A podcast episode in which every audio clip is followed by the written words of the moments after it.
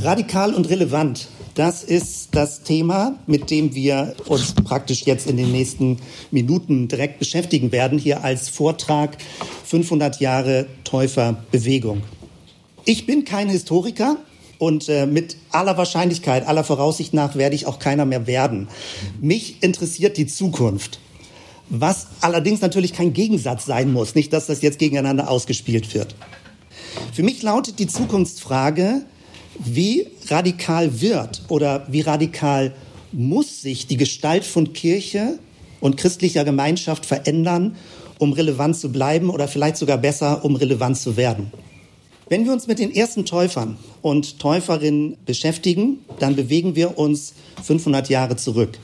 Mich interessiert Ihre Energie, das Bestehende zu hinterfragen. Mich interessiert Ihr Traum von einer erneuerten Kirche und einer veränderten Welt ihre heilige Unruhe und Sehnsucht, Gottes Wirken und Eingreifen zu erwarten und ihre Bereitschaft, konkret zu handeln und ihr Leben an den Überzeugungen auszurichten, an ihren Überzeugungen.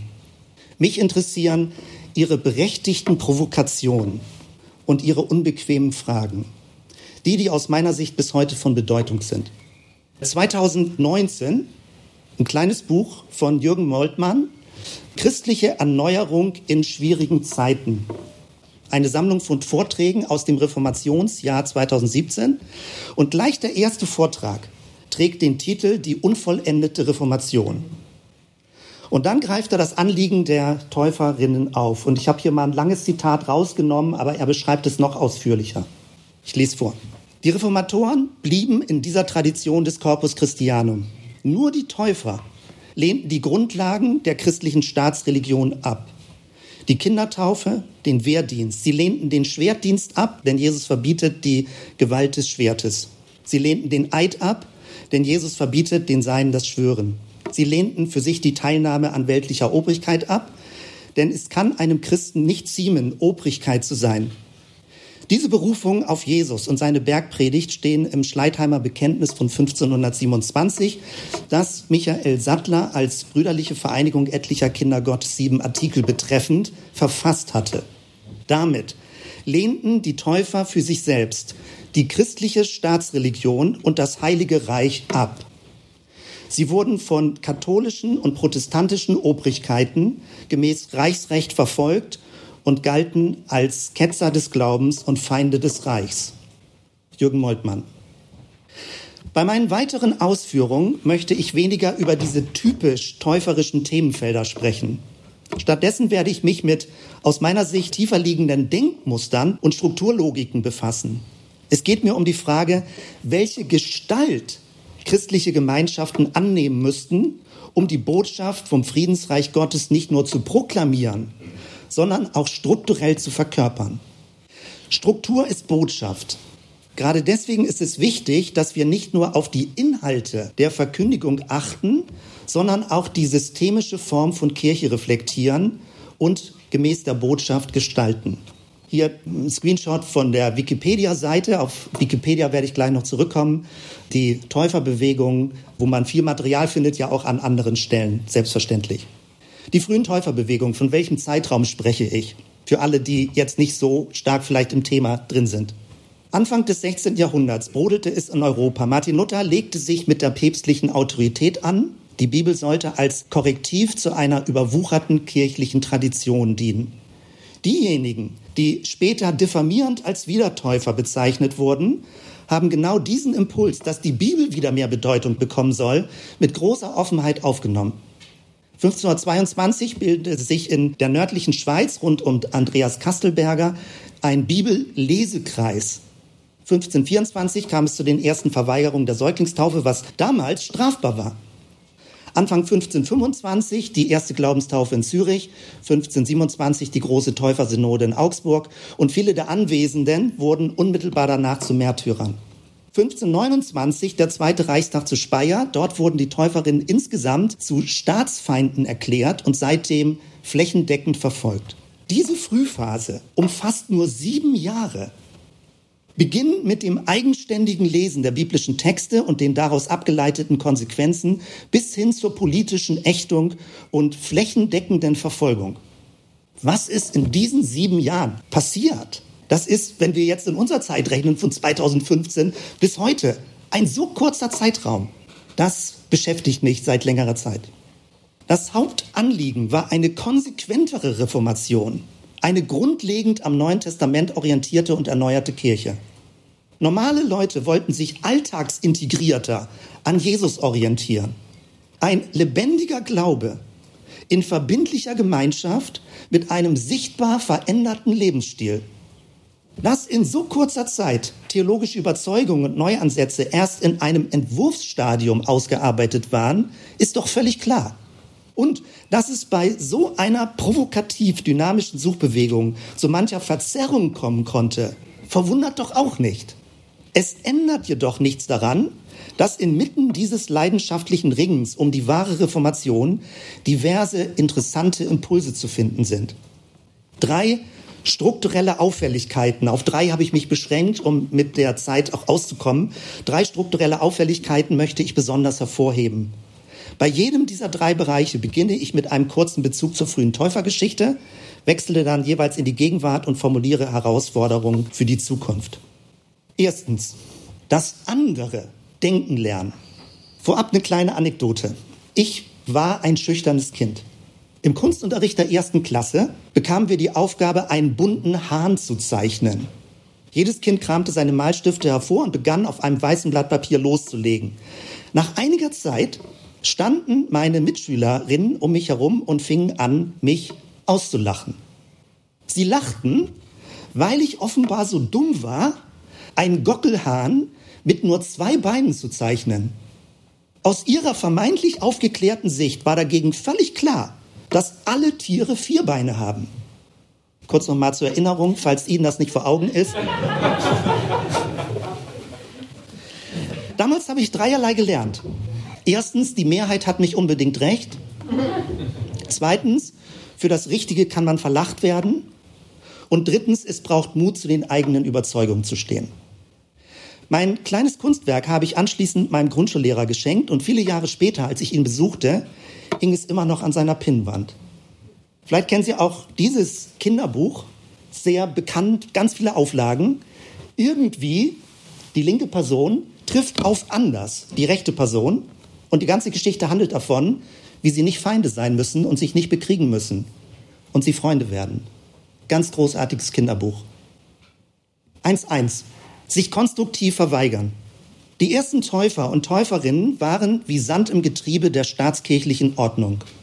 Aber auch wenn sie die gesellschaftliche Ordnung in Unruhe versetzten, war ihr Ziel nicht destruktiv als Systemsprenger aufzutreten. Im Gegenteil, ihnen ging es um mehr Konsequenz, mehr Abkehr von der Sünde, mehr verbindliche Gemeinschaft, mehr Reform innerhalb der kirchlichen Strukturen und mehr Vision für eine neue Welt.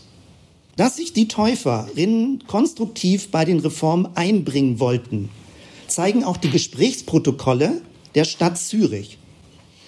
Der Historiker Hans-Jürgen Görz arbeitete mit den Mitteln der Diskursanalyse von Michel Foucault Folgendes heraus. Bei den öffentlichen Disputationen sollte von Anfang an unterbunden werden, die täuferische Sicht angemessen zu Wort kommen zu lassen. Somit wurden die Täuferinnen zunehmend zum Fremdkörper und schließlich vom religiösen System ausgespuckt. Wer nicht zum Märtyrer wurde, wanderte aus und zog sich in ein stilles Leben zurück. 1.2. Für das Gewaltpotenzial der Ganzheit sensibilisieren. Ich erläutere, was ich meine. Die Täuferbewegung erzeugten einen Riss im geordneten Ganzen der damaligen christlichen Welt. Das Ganze der Gesellschaft war, zumindest vom kirchlichen Anspruch her, christianisiert. Alles war göttlich gefügt, jeder Mensch lebte in einer vorgegebenen Passung. Wer diese Platzanweisung und den gottgegebenen Status quo in Frage stellte, galt als Bedrohung und wurde ausgegrenzt und verfolgt. Der Anspruch auf das Ganze folgt dem Strukturmuster der Eins. Eine Weltsicht, die die Eins absolut setzt, kann das andere nicht ertragen. Anderes wird immer als Abweichung und Infragestellung empfunden. Wer sein Leben auf der Logik der Eins gründet, versucht, andere zu vereinnahmen und zu dominieren. Die Sprache wird direktiv und fundamentalistisch. Das Verhalten wird übergriffig und zielt darauf ab, die eigene Meinung durchzusetzen. Auf politischer Ebene führt die Ideologie der Eins nach innen zum Totalitarismus und nach außen zum Imperialismus. Deswegen gilt, die Eins ist allein Gott vorbehalten. Und selbst Gott transfiguriert im Verlauf der Geschichte seine Selbstoffenbarung hin zur Drei. Es ist so, als würde der eine Gott die göttliche Eins vor dem Zugriff der totalisierenden Sprache der Menschen schützen wollen. In Gottes verschränkter Dreiheit öffnet sich eine leere Mitte, ein Beziehungsraum der geheimnisvollen Begegnung, ein spirituelles Energiefeld des Lebens. Die menschliche Welt beginnt mit der Zwei. Schon am Anfang der hebräischen Bibel steht ein Bet und nicht ein Aleph. Die Zwei bedeutet, alles ist relational und muss dialogisch gedacht werden. Besonders jüdische Gelehrtinnen haben darauf aufmerksam gemacht. Martin Buber, bekannt natürlich mit seiner klassischen Schrift Ich und Du und dem dialogischen Prinzip. Emanuel Levinas, der insbesondere die Notwendigkeit des anderen und dessen zugewandtes Angesicht betont. Und bei Hannah Arendt lesen wir, dass es eines inneren Dialogs bedarf, in uns drin ein Dialog, um nicht totalitär zu werden. Wie anders dagegen war das Mantra der europäischen Aufklärung. Ein sich axiomatisch setzendes Ich blickt melancholisch zweifelnd und zugleich heroisch bemächtigend in die sogenannte Außenwelt. Mit Begriffen wird sich der Welt bemächtigt und diese objektiviert. All das ist die Strukturlogik der Eins. Es hat auch ökologische Auswirkungen. In einer hyperindividualisierten Kultur ist aus dem Blick geraten, dass Identität und Sozialität immer nur aus Relationalität erwächst. 1.3. Das dialogische Einüben. Frühtäuferbewegungen haben durch ihre Abweichung vom Bestehenden die zwei zurück ins Spiel gebracht. Modern formuliert, das Fremde muss nicht zum Feind werden, sondern kann und darf anders bleiben. Dieser Impuls ist ein wertvoller und zukunftsweisender Beitrag. Im Laufe der Täufergeschichte wurde jedoch auch deutlich, also nicht, dass das zu naiv jetzt hier rüberkommt, Gemeinschaften sind der Versuchung ausgesetzt, durch soziale Kontrolle das Ideal der Reinheit und damit erneut die Eins etablieren zu wollen. Damit dies nicht geschieht, braucht es eine immer neue Anstrengung, um Diversität und Ambiguität nicht als Bedrohung, sondern als Ausdruck von Gottes vielgestaltiger Fülle zu verstehen. Auch heute muss bedacht werden, jegliche Einheitsagenda, egal in welchem christlichen Milieu und mit welcher Begründung, hier zum Beispiel ein Beispiel, was sicherlich nicht so gemeint ist, aber trotzdem in diesem Zusammenhang auffällt, jegliche Einheitsagenda läuft Gefahr, die Andersheit des anderen abzulehnen. Die offene Frage, die durch das täuferische Erbe ausgelöst wird, lautet, wie gelingt es, die Einheit in Christus zu leben, ohne ein geschlossenes System weder dogmatisch noch ethisch entwickeln zu wollen? Wie kann in unserem Denken und unserer Sprache praktisch eingeübt werden, das Fremde in seiner Andersheit zu respektieren und es weder als eigenes zu vereinnahmen, noch es als Feind zu bekämpfen. Oder noch kürzer, wie gelingt es, Einheit plural und nicht als eins zu denken? Ein zweiter großer Punkt, offene Innenräume kultivieren. Zu allen Zeiten stellte sich die Frage, wie kommt das Reich Gottes in diese Welt? Was bedeutet das Jesus-Gebet wie im Himmel und auf Erden praktisch? Viele Jahrhunderte setzte man stark auf die Kirche als Institution. Die kirchliche Hierarchie bildete die göttliche Ordnung auf Erden ab und war dazu bestimmt, Gottes Heilswillen zu verkörpern. Damit wurde der Status quo festgeschrieben und kritische Anfragen quasi unmöglich gemacht. Zur Zeit der Reformation erstarkten zwei weitere Sichtweisen. Zum einen ging man zu den biblischen Ursprüngen zurück und war bestrebt, sich am neutestamentlichen Vorbild zu orientieren. Das Urbild des Reiches Gottes lag demnach in der Vergangenheit. Zum anderen streckte man sich nach vorne aus und erwartete, dass Gottes Reich apokalyptisch aus der Zukunft hereinbreche. Auch wenn diese beiden letztgenannten Sichtweisen verstärkt im Milieu der Täuferbewegung vorkamen, ging es den Täufern und Täuferinnen noch um etwas anderes. Einige von ihnen bildeten Gemeinschaften, die schon jetzt das Neue des kommenden Gottesreiches exemplarisch sichtbar machen sollten. Das war richtungsweisend. 2.1. Sich von innen her verbinden. Anfang der 1520er Jahre hatte die Reformation an Dynamik gewonnen. Allerdings schien die bloße Verkündigung der Gnade Gottes viel zu selten zu einer nachhaltigen Lebensveränderung zu führen. Aus Sicht der Täuferinnen war die Reformation stecken geblieben. Michael Sattler, vormals Prior eines Benediktinerklosters, war mit der Tradition des gemeinsamen Lebens bestens vertraut. In den Schleitheimer Artikeln wird genau das betont, jetzt aber unabhängig vom katholischen Kontext. Auch das Freiheitsstreben der Bauern förderte die Bildung von eigenständigen und selbstverwalteten Gemeinschaften. Man wollte als politische Lokalgemeinde nicht Steuern an ein fernes Machtzentrum abführen. Ebenso wenig wollte man als kirchliche Gemeinschaft einen Priester von außen zugewiesen bekommen, sondern diesen aus der eigenen Mitte heraus wählen. Es ging um Gemeinschaften, die auf eine innere Bündnisstruktur und weniger auf einer von außen vorgegebenen Hierarchie basierten. Interessant dabei ist, bei der sogenannten Gemeindezucht ging es vom Grundgedanken, so wie ich es verstehe, nicht um fromme Sozialkontrolle, sondern es war der strukturelle Gegenentwurf zu einer externen Autorität. Durch das innere Bündnis und durch eine regelmäßige Klärung, wer dazugehört und wer nicht, konnte sich die Gemeinschaft selbst verwalten. Dass dieser Weg teilweise in eine neue Enge führte, ändert nichts an der positiven Grundidee. Spannend auch, dass solche Arten von Gemeinschaften keineswegs kirchliche Gebäude brauchten. Abgesehen von der Verfolgungssituation, die teilweise eine möglichst unsichtbare Versammlungsstruktur erzwang, schien es den frühen Täuferinnen relativ leicht zu fallen, sich entweder in ihren Wohnhäusern oder aber in freier Natur zu treffen. Die besondere Konzentration auf Beziehungen und gemeinsame Werte machte sie unabhängig von kirchlichen Gebäuden strukturell formuliert.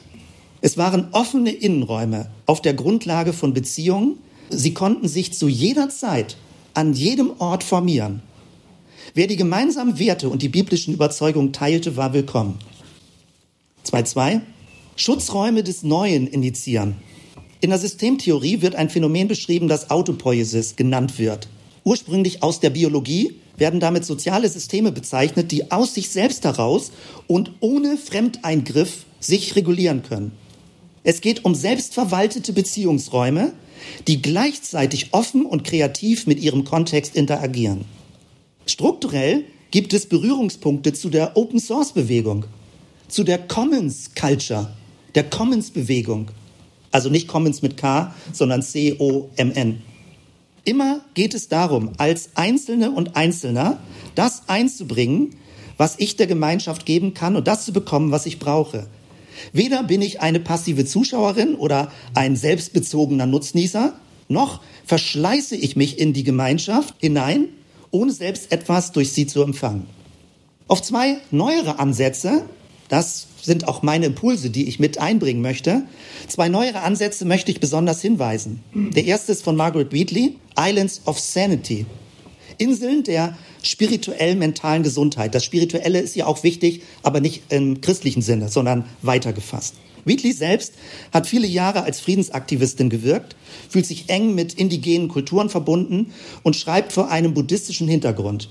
In den letzten Jahren hat sie sich insbesondere damit beschäftigt, wie es gelingt, dass sozial-ökologische Initiativen auf lange Sicht nicht die Hoffnung auf Veränderung verlieren. Ihr Fazit lautet, es braucht Islands of Sanity, geschützte Räume, in denen sich Menschen zusammenfinden und inspirieren, ohne als Einzelkämpfer in einer zynischen, hektischen und gewaltbereiten Umwelt aufgerieben zu werden. Nur aus solchen geschützten spirituell-sozialen Räumen heraus ist es möglich, langfristig und nachhaltig die Veränderung oder auf Veränderung zum Guten hinzuwirken. Der zweite Begriff ist Art of Hosting. Vordergründig ist es ein Praxisset aus verschiedenen Methoden und Prozessdynamiken, damit man Gruppenprozesse partizipativer gestalten kann. Viel tiefer liegend geht es jedoch darum, dialogisch zu denken. Es geht um eine kollektiv kooperative Intelligenz. Es geht darum, geschützte Räume zu öffnen und transformatives Lernen zu ermöglichen. Auch wenn der damalige Kontext der Täuferinnen ein völlig anderer war, lassen sich bei manchen Strömungen Ansätze in diese Richtung erkennen. John Howard Yoda spricht von einer Hermeneutic Community. ein gemeinsames Hören und Auslegen der Schrift. Die Praxis des Binden und Lösens beispielsweise hat demnach nichts mit Dämonenaustreibung zu tun. Stattdessen wird in gemeinschaftlichen Diskursen nach rabbinischem Vorbild Verbindliches festgelegt und falsche Verpflichtungen werden aufgelöst. 2.3. Gottes Traum Gestalt werden lassen. Zurück zur Frage nach dem Reich Gottes. Mit Beginn der Neuzeit wurde verstärkt auf das Innere des Einzelmenschen gesetzt, nach dem Motto, Gottes Reich ist inwendig in euch. In neueren Bibelausgaben wird häufiger übersetzt mitten unter euch. Das betont, Gottes Friedensreich, aktueller denn je, erweist sich inmitten und dazwischen. Es ist ein personales und gleichzeitig ein relational interaktives Geschehen. Für mich ist ein schönes Bild, das so mit Wurfzelten deutlich zu machen, die aufgespannt werden, nicht Steingebäude, sondern geschützte Räume, so wie hier oder wenn man das in größerer Form hat, würde das so aussehen. Was wäre also, wenn wir christliche Gemeinschaften neu als proleptische Gebilde verstünden, also als Gemeinschaften, in denen Gottes Zukunft bereits ansatzweise vorweggenommen und veranschaulicht wird? Was wäre, wenn es uns wieder gelänge, Kirche vorrangig als Beziehungsgeschehen und unabhängig von Gebäuden zu denken? Was wäre, wenn wir neu erkennen würden, dass frommer Individualismus schon immer eine Sackgasse war und es zwingend eine Wir-Gestalt des Glaubens braucht? Dietrich Bonhoeffer ist erwähnt worden, gemeinsames Leben. Was, wenn nur so die Idee von einer neuen und geheilten Welt sichtbar werden kann? Drittens, das ist mein dritter großer Punkt, den ich besonders für mich spannend finde und einige Notizen dazu machen möchte. Rhizomatische Strukturen ausbilden. Was das ist, werde ich gleich noch versuchen, ein bisschen zu beschreiben. Zunächst ein kleiner Rückblick. Ich habe gestern Morgen Fotos gemacht und links sehen Sie meinen ersten Laptop, meinen ersten Computer. 1992, 2000 D-Mark damals. Der hatte 2 MB Arbeitsspeicher, MB Arbeitsspeicher und 60 MB Festplatte. Das war großartig, ich war so stolz. Ich war so stolz. 1997 ging Google online. Ich weiß noch, wie irritiert und begeistert ich darüber war, dass es nun eine Maschine gab, die mir beim Suchen helfen würde. 2001 wurde Wikipedia gegründet, eine Internet-Enzyklopädie. Lange Zeit waren sich Experten darüber einig, dass Wikipedia niemals die inhaltliche Qualität eines Brockhaus erreichen würde. Vor einiger Zeit habe ich endlich unser 16-bändiges Lexikon in die Altpapiertonne geworfen. Spart Platz, ja. 2007 erschien ein Buch mit dem Titel der Seestern und die Spinne. Untertitel Die beständige Stärke, Achtung, einer kopflosen Organisation. Dort wird eine humorige Begebenheit beschrieben. Es geschah 1995 in Paris. Der Geschäftsführer einer neuen Internetfirma hielt einen Vortrag vor 30 möglichen Investoren. Er brauchte Geld. Als plötzlich jemand fragte, wer ist eigentlich der Chef des Internets? Betretenes Schweigen. Zum damaligen Zeitpunkt konnte man sich schlicht nicht vorstellen, wie sich eine Organisation ohne zentralisierende Macht entwickeln könne. Seitdem sind weitere Jahre vergangen. 2015 wurden über den Dächern von Rom Vogelschwärme, tausende Stare erforscht. Und das ging mit neuester Technologie. Man wollte herausfinden, wo in diesen riesigen Schwärmen die Anführer seien. Durch modernste Computertechnik und mit hochauflösenden Kameras wurden die Flugbahnen eines jeden Vogels vermessen. Und es war verblüffend. Bei keinem der Vögel konnte man eine Führungsrolle erkennen. Bei keinem. Und es gab keinen Chef. Aber alle waren beteiligt. Schwärme sind noch komplexer als Netzwerke. Also Netzwerke, die nämlich die einzelnen Knotenpunkte konstant miteinander verbinden. Schwärme wechseln ja in dem Beziehungsgefüge. Ein Schwarmgebilde ist ein wechselseitig dynamisches Geschehen. Es hat keine feste Außengrenze und ändert ständig seine Form. Schwärme veranschaulichen in unserer Raumzeit eine vierdimensionale Welt. Sie bilden die Struktur eines Hypertextes ab. Jegliche einlineare Logik ist aufgelöst. Durch Verlinkung kann jeder Begriff mit jedem anderen gekoppelt werden. Hypertext jetzt. Diese millionenfach verflochtenen Daten nennen wir der Begriff musste erst erfunden werden, inzwischen Cloud. Ich war vor kurzem in Karlsruhe und bin bei einer Ausstellung gewesen, wo Albert Laszlo Barabasi, Physiker, Netzwerkforscher, also ganz viele Kunstwerke zu diesem Netzwerkforschungsthema ausgestellt hat. Großartig, wie die ganze Biologie in dieser Art von Netzwerken funktioniert. Und warum wir das nicht stärker in unser Denken einbeziehen, ist meine Frage. Gerade auch was die Struktur von Kirche angeht.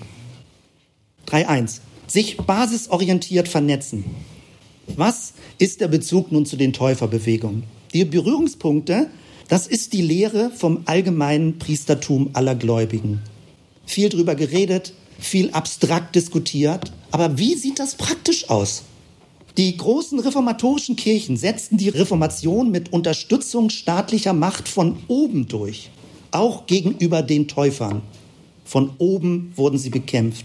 Die Täuferbewegungen dagegen bereiteten sich von unten aus Modern formuliert, es waren Graswurzelbewegungen. Noch zu Beginn des 20. Jahrhunderts ging man davon aus, dass es nur einen einzigen Ursprung gab, die Schweizer Brüder und die erste Glaubenstaufe in Zürich. In der zweiten Hälfte des 20. Jahrhunderts erweiterte sich diese Sicht von einer Monogenese in Richtung Polygenese.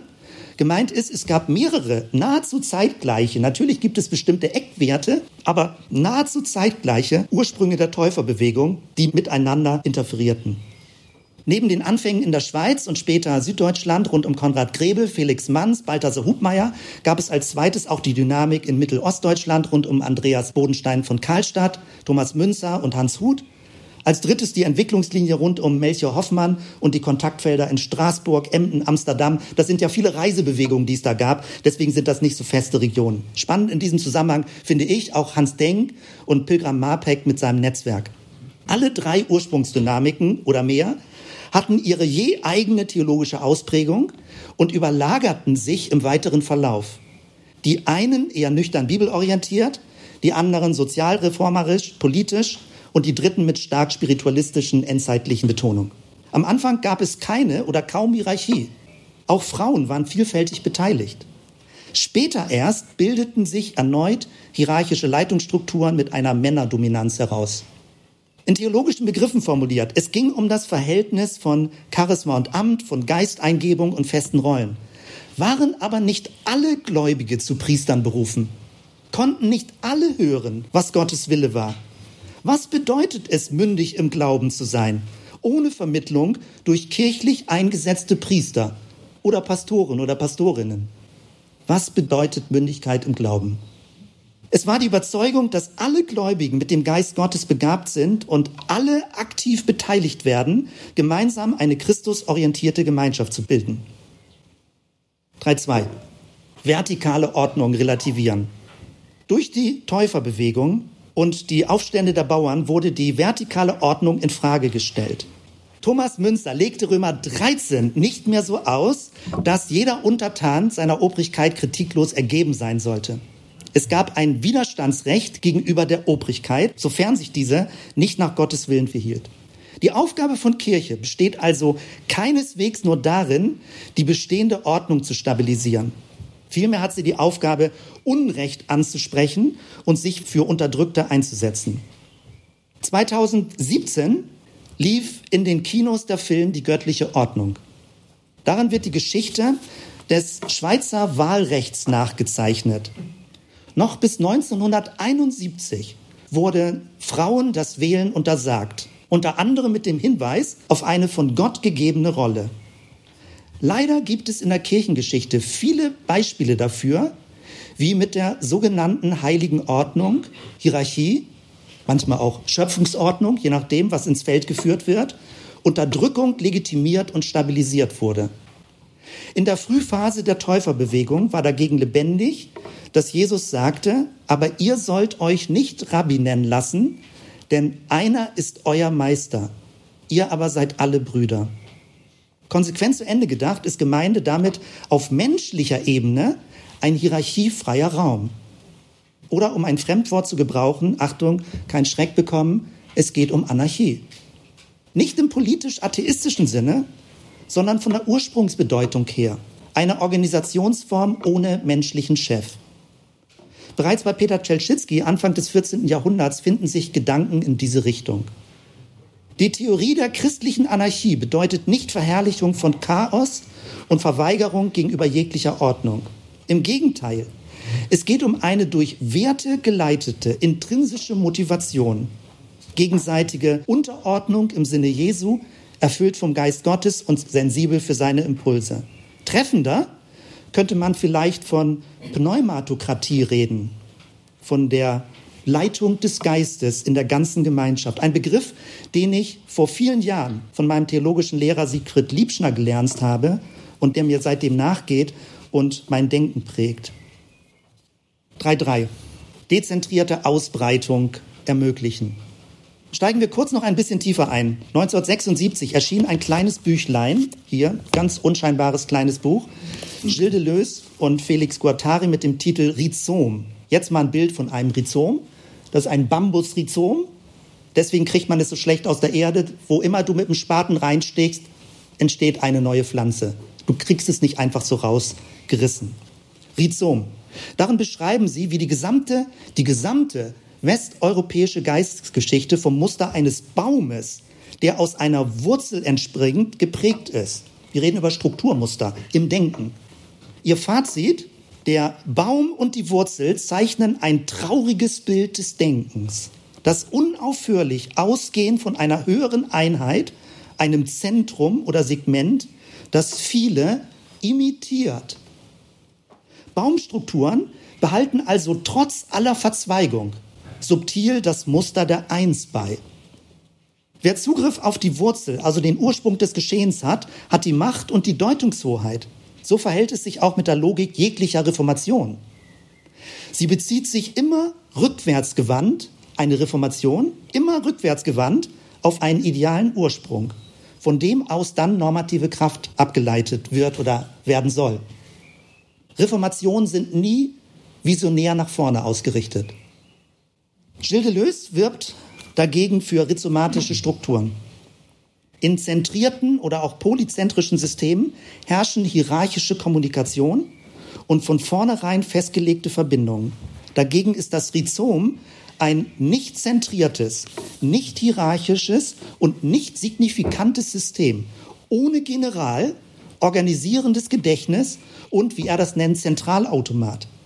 Es ist einzig und allein durch die Zirkulation der Zustände definiert. Wenn wir die Täufergeschichte mit dieser Brille lesen, beginnt sie ganz neu zu leuchten.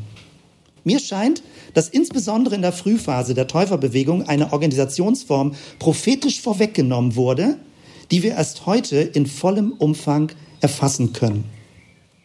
Inhaltlich ist hier auch die Verbindungsbrücke zu meinen ersten beiden Punkten. Im Bild der Wurzel wird das Muster der Eins verkörpert, woraus dann die Verzweigung, also die Vielheit entspringt. Was aber, wenn Gottes Reich relational überall, inmitten und dazwischen entsteht? Was, wenn es keinen vorzeigbaren Hauptursprung gibt und damit auch niemand die Deutungshoheit über die Ursprungsgeschichte erringen kann? Auch die Logik der offenen Innenräume erschließt sich so. Rhizome sind knollen- und stängelartige Gebilde, die geteilt werden können und aus dem Innern weiter wachsen und sich multiplizieren. Es braucht kein externes Zentrum. Kein Zentrum, das Vorgaben macht. Aus jedem Teil kann überall und zu jeder Zeit neues Leben erwachsen. Im säkularen Bereich, besonders bei der Entwicklung von Software, gibt es schon längst Versuche, so oder ähnlich die Zusammenarbeit zu organisieren. Stichworte wie Reinventing Organizations, Holakratie, Liberating Structures, Co-Creation, Scrum-Iteration, agile Arbeitsformen und vieles mehr. Die Herausforderung besteht darin, Zusammenarbeit nicht mehr vertikal, sondern eher horizontal strukturiert zu organisieren. Es geht um kleinere, flexibel vernetzte Beziehungsfelder, um werteorientiertes Handeln und systemische, wenn überhaupt Leitung, systemische Leitung. Meine Zeit ist fast um. Ich komme zum Schluss und fasse Gedanken zusammen. Radikal und relevant, 500 Jahre Täuferbewegung. Natürlich gäbe es noch viele andere wichtige Themenfelder und die ganze Tagung wird das ja weiter beleuchten. Zum Beispiel die Friedensethik der Täuferin, wie das nicht nur Theorie blieb, sondern zu einer praktischen Lebensführung wurde. Was wäre also, wenn wir dementsprechend christliche Gemeinschaften viel konsequenter als Ausbildungsstätten für Shalom-Akteure verstehen würden? Wichtig auch, viele Täuferinnen haben die Bibel nicht nur rückwärts orientiert gelesen, sondern mit den biblischen Texten prophetisch nach vorne geglaubt. Was wäre also, wenn wir die Begriffe Schwärmer und Träumer nicht mehr als theologische Schimpfwörter, sondern als Auszeichnungen verstünden? Können uns die Täuferbewegung Anregungen für eine neue Relevanz des christlichen Glaubens geben? Unbedingt. Wichtig ist dabei, dass wir bei aller erwünschten Stärkung des christlichen Glaubens, egal ob wir es, je nach Milieu, Re-Evangelisierung Europas oder eine flächendeckende Erweckung oder eine lokale Erneuerung nennen, wie auch immer der christliche Glaube gestärkt werden soll. Wichtig scheint mir zu sein, also ich betone, was ich besonders wichtig finde, dass wir dabei als Zielperspektive nicht die Reaktivierung der alten christlichen Dominanzreligion vor Augen haben. Als zukunftsweisender empfinde ich dagegen folgende Punkte. Vier Punkte zum Schluss. Wir brauchen mehr christliche Gemeinschaften, die sich von einer Eins-Logik verabschieden. Das beinhaltet, sie halten das andere aus, auch in ihrer Mitte. Sie vertreten die gute Nachricht nicht nur fundamentalistisch übergriffig, sondern dialogisch und kontextuell. All das ist hochgradig anschlussfähig in einer postmodernen Kultur. Zweitens, wir brauchen mehr christliche Gemeinschaften, die sich von jeglicher Art eines machtpolitischen Kirchenmodells distanzieren. Gemeinschaften, die eine wechselseitige Unterordnung strukturell realisieren möchten. Offene und gleichzeitig geschützte Innenräume, knollenartig und vernetzt, bestmöglich hierarchiefrei und unabhängig von Gebäuden. Drittens, wir brauchen mehr christliche Gemeinschaften, die wieder neu die Bedeutung der Wir-Gestalt des Glaubens verstehen lernen. Bündnisstrukturen, die auf freiwillige Selbstverpflichtungen beruhen und nicht mit immer neuen Events ein konsumorientiertes Einzelchristentum heranzüchten. Und viertens, wir brauchen mehr christliche Gemeinschaften, die erkennbar lebensfördernd und friedensstiftend wirksam sind. Gemeinschaften, die sich nicht nur als religiöses Biotop verstehen, sondern als ein himmlisch-humanes Ausbildungszentrum inmitten der großen Shalom-Geschichte Gottes. Es ist meine Überzeugung, die strukturellen Ansätze der frühen Täuferbewegung sind äußerst spannend und weisen prophetisch über uns hinaus. Sie warten darauf, in einer postmodernen und nachchristlichen Kultur neu Gestalt zu gewinnen. Ich bin dabei und lade Leute ein, über diese ganzen Themen weiter darüber nachzudenken. Das ist ganz frisch online wie wir uns so zusammenfinden, dialogisch denken miteinander und nach vorne glauben. Sie finden das Material bei Ihnen auf den Tischen. Wer immer daran Interesse hat, das wird mich interessieren und freuen. Vielen Dank für die lange Zeit der Aufmerksamkeit.